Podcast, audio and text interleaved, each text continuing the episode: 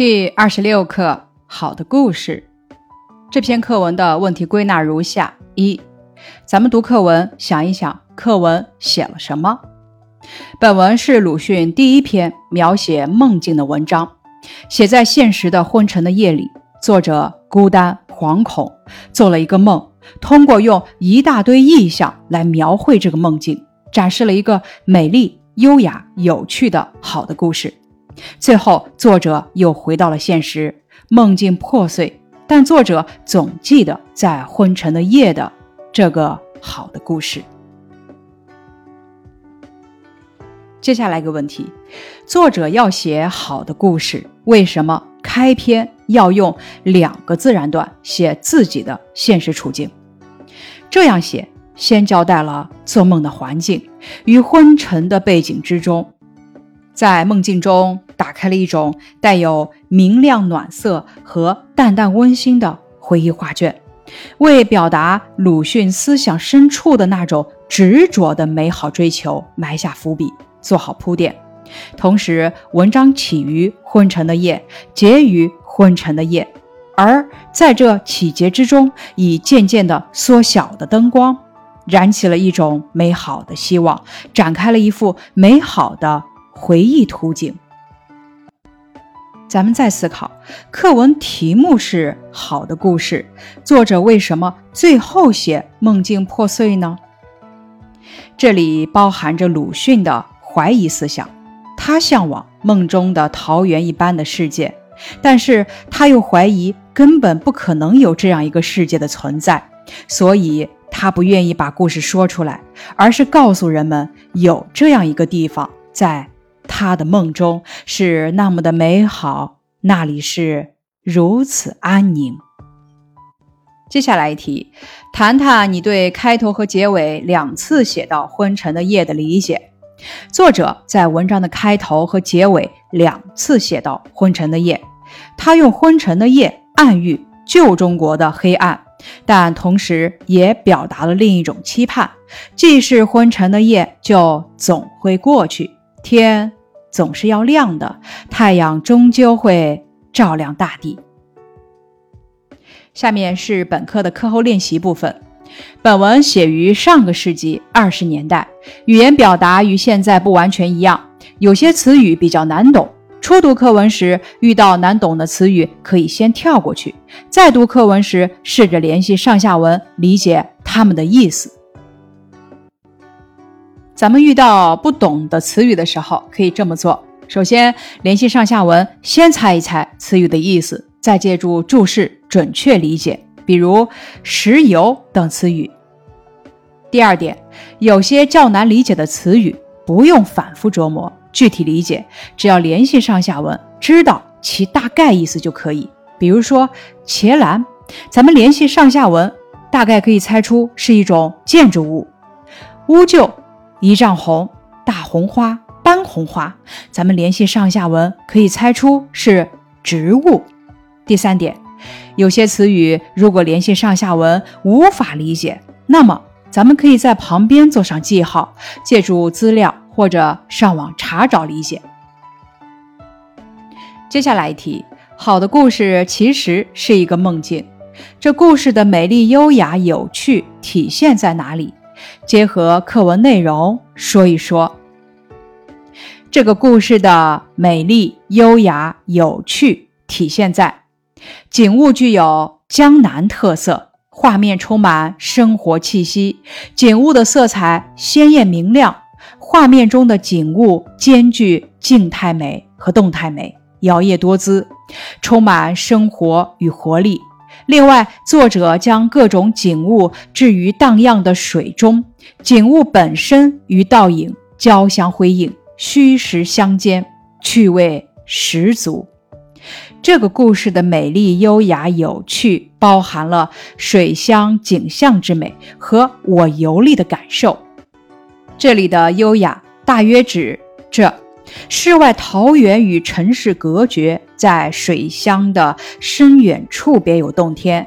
这样的优雅之景，一是记忆中山阴道的和尚景观，二是现在我所见的故事也如此的景观。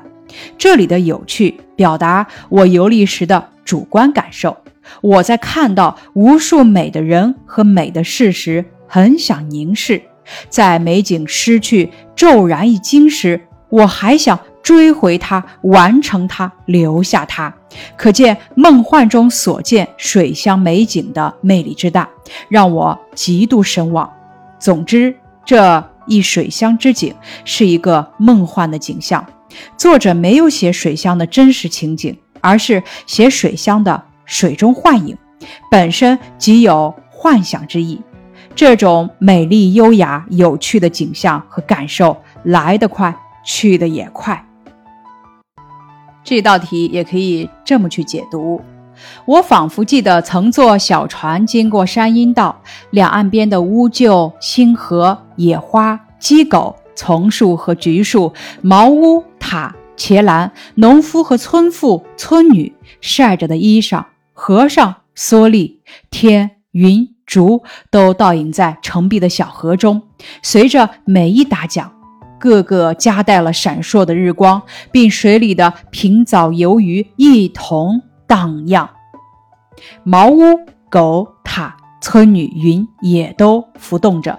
这两个句子都罗列了一连串的名词，不仅使语句简洁，而且具有极强的画面感，进一步写出了梦境的美丽、优雅、有趣。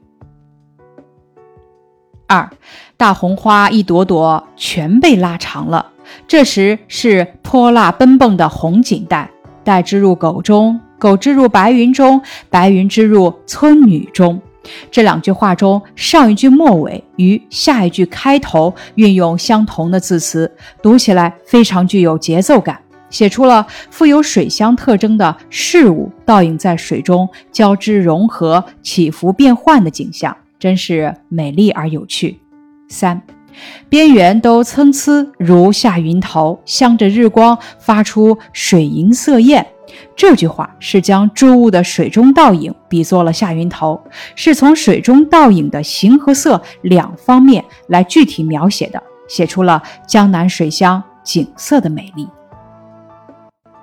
下面一题，结合阅读链接中的材料，说说对课文最后两个自然段的理解。咱们来看一看课本中的阅读链接部分。一个昏沉的夜里，作者于工作之余闭眼休息的刹那间，在朦胧中看见一幅很美丽的生活的图画，其中许多美的人和美的事错综起来，像一天云锦。这一幅美丽的生活图画也绝不是模糊的，而是十分清楚和真实的。它像记忆中的江南农村的美丽景色那样实在，像河岸美景倒映在澄碧的河水中那样分明。作者希望着这样美丽的生活是这篇作品的主要精神。选自冯雪峰的《论野草》。作者憧憬于美的人和美的事。但现实是昏沉的夜，没有美的人和美的事，所以只能在梦中看见。醒来却只见昏暗的灯光，何尝有一丝碎影？表现了作者的惆怅和失望，也表现了作者的理想和现实的矛盾。但作者最后还是坚信他看见了一篇好的故事。我总记得见过这一篇好的故事，虽然在昏沉的夜。在黑暗的现实中，他强烈的追求美好的事物，把美好的事物描绘的非常美丽、优雅、有趣、艳炫多姿。表面是在描写风景，眷恋故乡的景物，实际是有所象征或寄托。选自李和林的《鲁迅野草注解》。咱们可以这么回答：阅读链接选取了文艺理论家冯雪峰和鲁迅研究奠基者李和林对《好的故事》一文的论述及注解，两则材料都发掘了课文的深刻内涵，点明了作者写作的深层意图及表达对故乡的怀念和对美好生活的追求。第二则材料阐释了文中昏沉的夜以及美的人和美的事的象征意义。进一步补充了作者的写作意图及表达对现实社会的厌恶，昏沉的夜既是指作者写作的夜晚时分，也暗指当时中国的黑暗社会。好的故事是指梦境里美好的幻想，是那些遥不可及的愿景。即使回到现实中的昏沉的夜，鲁迅对美好生活的向往也永远不会停止。他也坚信美好的生活一定会到来。咱们也可以这么回答：作者想要表达他对故乡的热爱，他想要追回它、完成它，留下他梦里那阳光普照的故乡。作者用昏沉的夜暗喻旧中国的黑暗，表达了他对现实的不满和痛恨。而好的故事中，则隐含着作者的另一种期盼：既是昏沉的夜，就总会过去，天。总是要亮的，太阳终究会照亮大地的，展现了作者对美好未来的憧憬。最后，我们来讲一个故事：南柯一梦。相传唐代有个叫淳于棼的人，嗜酒任性，不拘小节。他生日那天，在门前大槐树下摆宴，和朋友饮酒作乐，喝得烂醉，被友人扶到树下小睡。迷迷糊糊间，仿佛有两个紫衣使者请他上车。马车朝大槐树下一个树洞驰去。只见洞中晴天丽日，车行数十里，行人不绝于途，景色繁华。前方朱门金匾上写着“大槐安国”。丞相出门相迎，告称国君愿将公主许配，招他为驸马，并委任他为南柯郡太守。淳于棼到任后，勤政爱民，把南柯郡治理得井井有条。二十年间，君主器重，百姓爱戴，家庭美满。不料敌国突然入侵，淳于棼率兵迎敌，屡战屡败。皇上得知消息后，非常失望，下令撤掉淳于棼一切职务，贬为平民，并且遣送回老家。淳于棼气得大叫一声，从梦中惊醒。